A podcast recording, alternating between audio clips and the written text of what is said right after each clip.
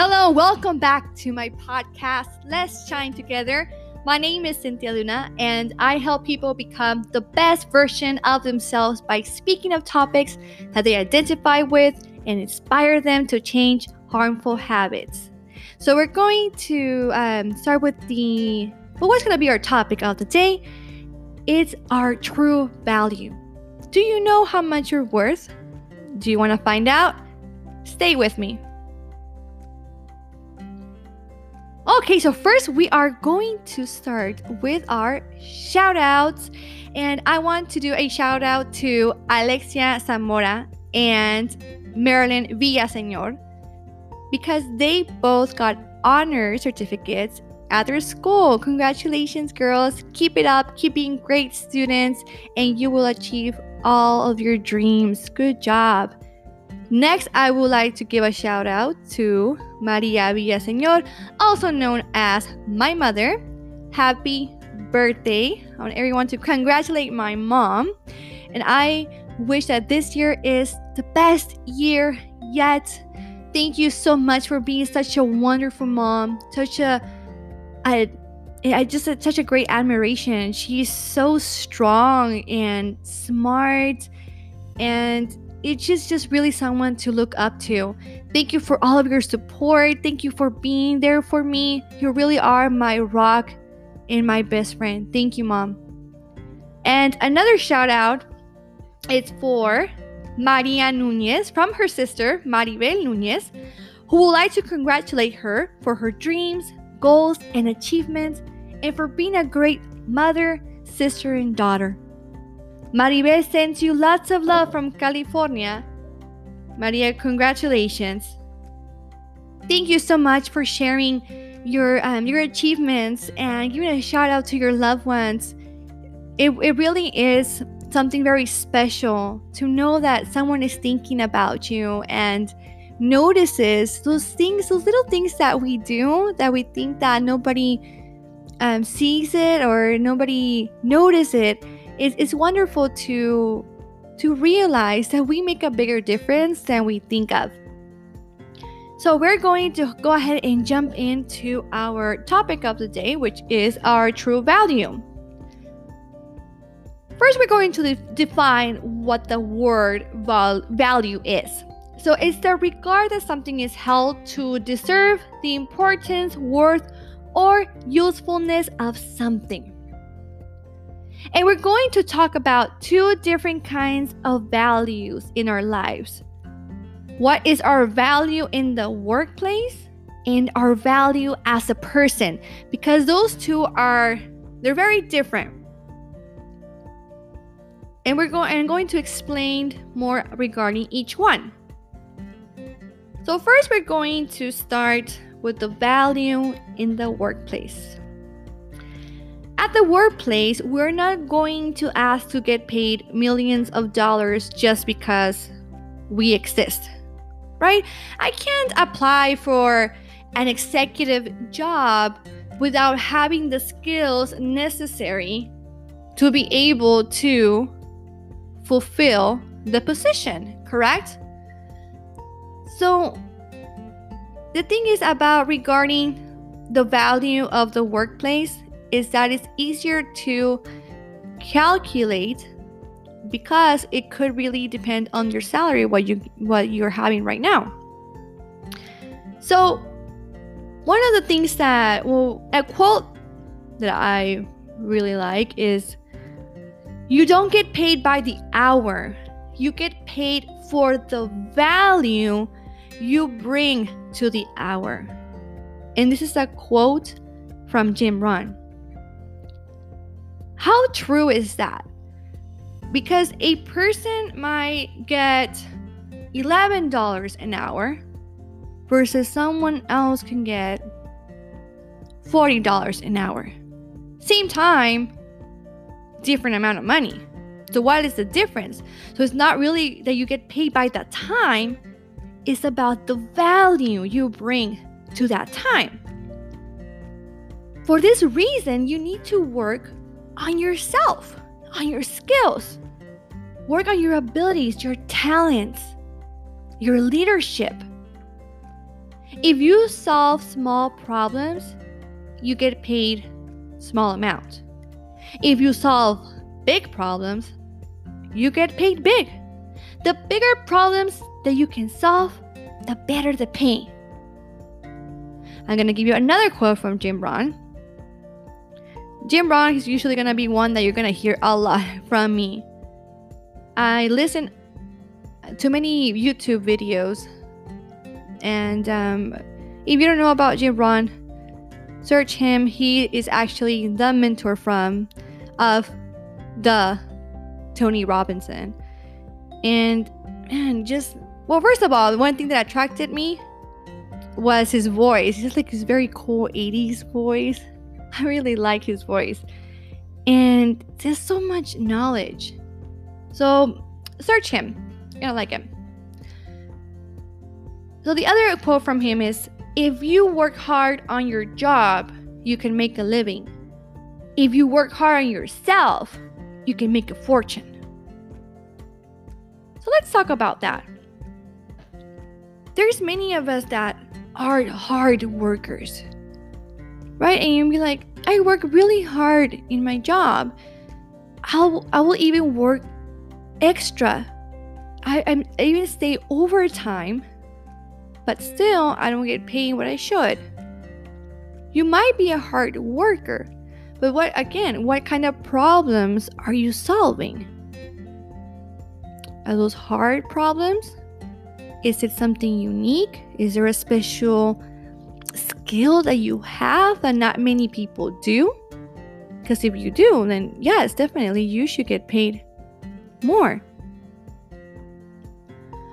So focus more on, on yourself, on increasing your skills to be able to make a fortune.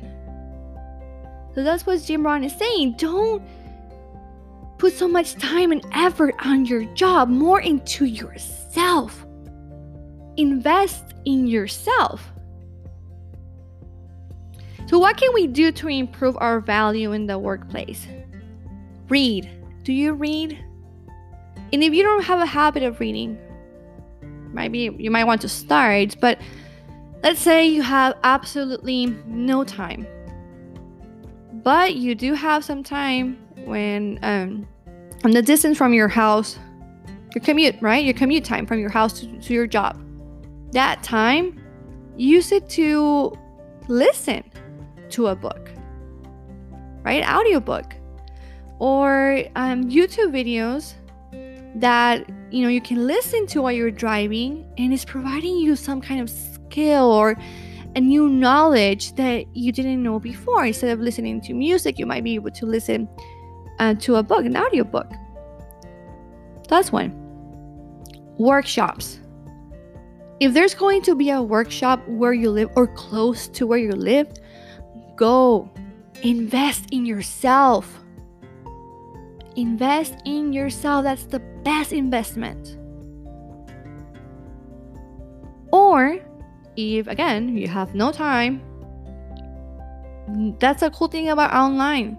There's tons of workshops, tons of certificates that you can that you can complete, that you can add it on your resume. And again, you gain another skill. And you can do it online. And not all of them are expensive. There's actually some uh, very good ones that they're good for the budget. So you can go ahead and, and search many workshops online. Another one, going back to school. That's another thing that we talked about in my past podcast. It doesn't matter how old you are, it's never too late to go back to school. Finish what you started. If you need to go back and finish your, your GED, do that. It's gonna help one way or another. And then go to college and then finish your bachelor's If you already did that for your master, your doctorate. Complete those. Complete those degrees. Whatever it does it does not really matter how old you are. All it matters what skills or what better knowledge you're gonna gain afterwards. And lastly, one of the one of the tips that I can provide for you, work with a mentor. Many of us do not do that. So what is a mentor?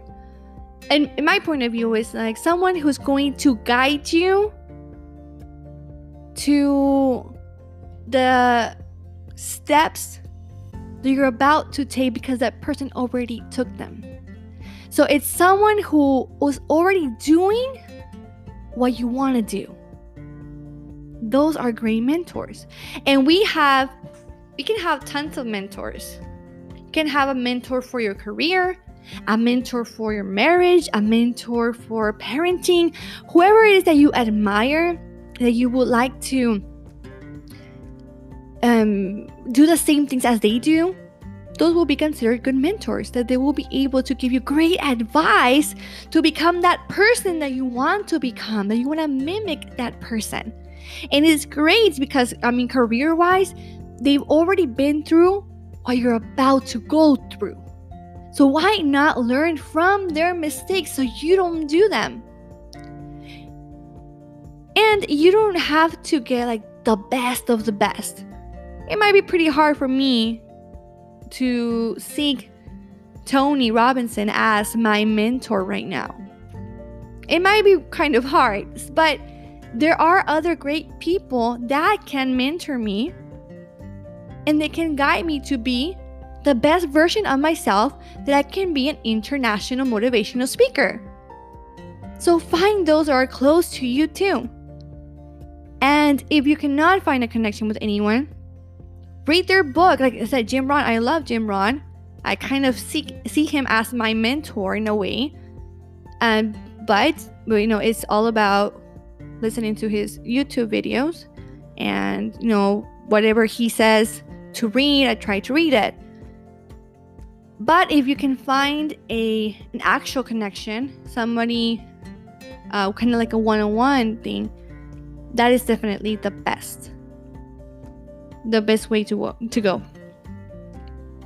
So all those little tips that I provide for you, they can help you provide give you more value as a person in the workplace. Now we're going to talk about our value as a person, as a human.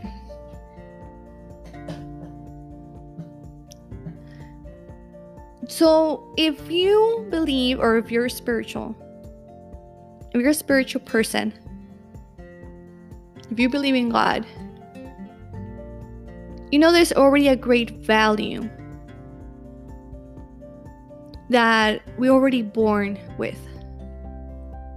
Because we're humans and we're sons and daughters of God, we already have a great value.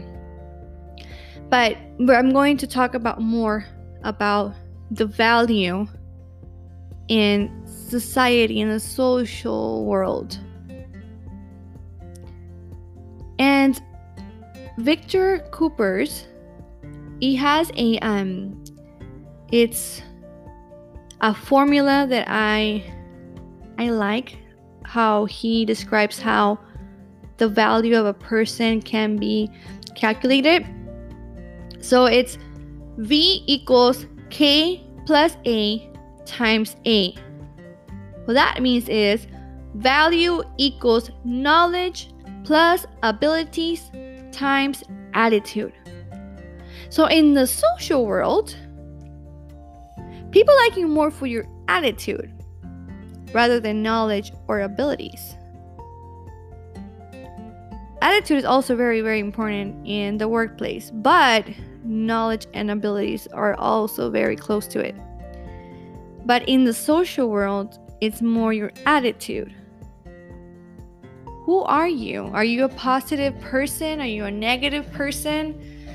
Are you a person who just walks into a room and you're you're able to light up the place and everyone's like, "Oh yeah, I oh, okay, I know not everyone is to like you. Not everyone, but 80% actually people like you.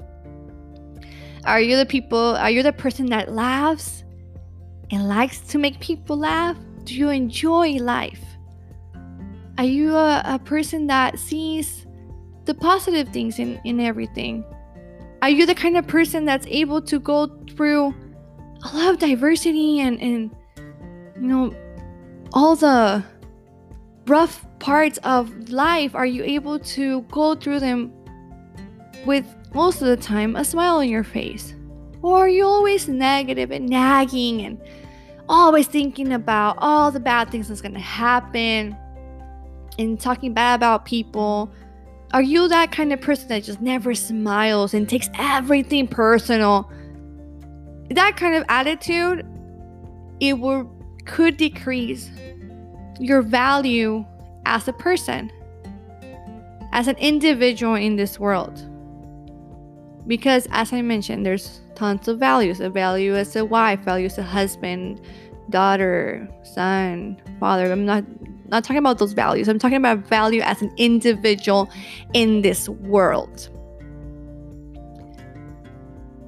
This is one of my missions. I want to help people to become the best version of themselves. That is that is my mission, that is my goal in life. And that means that we have to work on ourselves to be able to become that because that is also my mission to be the best version that I can be. And that is yours too. Because we're not here just to be here, we're here to make an impact. We're here to make the world a better place. And the thing is that if you don't like your your your situation, this is the thing about negative people. So how how can we how can we increase our value. So one of the thing is very kind of very similar to the workplace, but go to seminars. Motivational speak, you know, go see a motivational speaker. And as I mentioned, this is something about negative people. Um, I'm gonna give you an example. On Saturday, I went to a seminar, and there were three great motivational speakers had great input and, and great advice. I really enjoyed it. But here's the thing only seven people attended. Seven. Out of probably 70 people that could be there, about 60 or 70 people that could attend, only seven went to the seminar. Why is that? Is it because only those seven people needed help? Is it because only those seven people um, they need some advice in how to improve their life no the thing is that most of us we love we love to nag and we love to um, look at all the bad things that that's happening but we don't take the time to make any changes we don't take that time to invest in ourselves to make a better version of ourselves. Like Jim Rohn says, if you don't like where you are, move. You're not a tree. Move. But we don't read, we don't hear, um, you know, videos that is going to or, or audios that are going to help us gain more knowledge, how to become um, have better attitude, how to overcome obstacles in a positive manner. We don't do that. Then, if you're not able, no, no, no, I can't say you're not able because we are all able. But if you don't take that as a priority, then I don't think we should be saying anything about our lives because we're not doing anything to make it different. That's what Albert Einstein says. Crazy is expecting a different outcome doing the same things. So if you keep doing the same thing over and over, how do you expect a different outcome? And I'm going to talk about one of the of the topics that I will do, and um, in my podcast will be more into attitude. So I'm gonna I'm gonna leave it there, but definitely you know, get conscious regarding how much are you investing as your value as a person.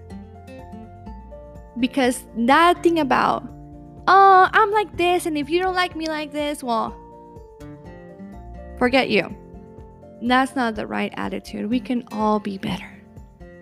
We can definitely all be better. Now, to complete the um, the podcast, I am going to read to you a story from Jorge Bucay. So, a young man went to a sage for help. I come, teacher, because I feel so small that I have no strength to do anything. They tell me I'm good for nothing, that I don't do anything right, that I'm clumsy and rather silly. How can I improve myself? What can I do to what can I do that will make them think well of me? The teacher, without looking up, replied, I'm sorry, boy, but I can't help you. I have to solve my own problem first. Maybe later. But after a pause, he added, If you would like to help me, I could solve this problem faster, and then maybe I can help you. Though delighted, the youth stammered to the teacher, feeling worthless as usual, his needs again subordinated. Well, then, agreed the teacher. He took off a ring he was wearing on his little finger and gave it to the boy, saying, Take the horse out there and ride to the marketplace. I have to sell this ring to pay a debt. We have to get as much for it as we possibly can, but don't accept anything less than a gold coin. Go and come back with the money as quickly as you can. The youth took the ring and left. As soon as he got there, he started offering the ring to the traders. They looked at it with some interest until the youth said what he wanted for the ring. When the young man mentioned gold, some laughed and others turned away. And only an old man was kind enough to take the trouble to explain that a gold coin was too much to pay for a ring. Eager to help, someone offered him a silver coin and few coppers. But the youth had been instructed to accept nothing less than a gold coin and rejected the offer. After offering his jewel to every person passing through the marketplace, over a hundred people, and dejected by his failure, he mounted his horse and rode back.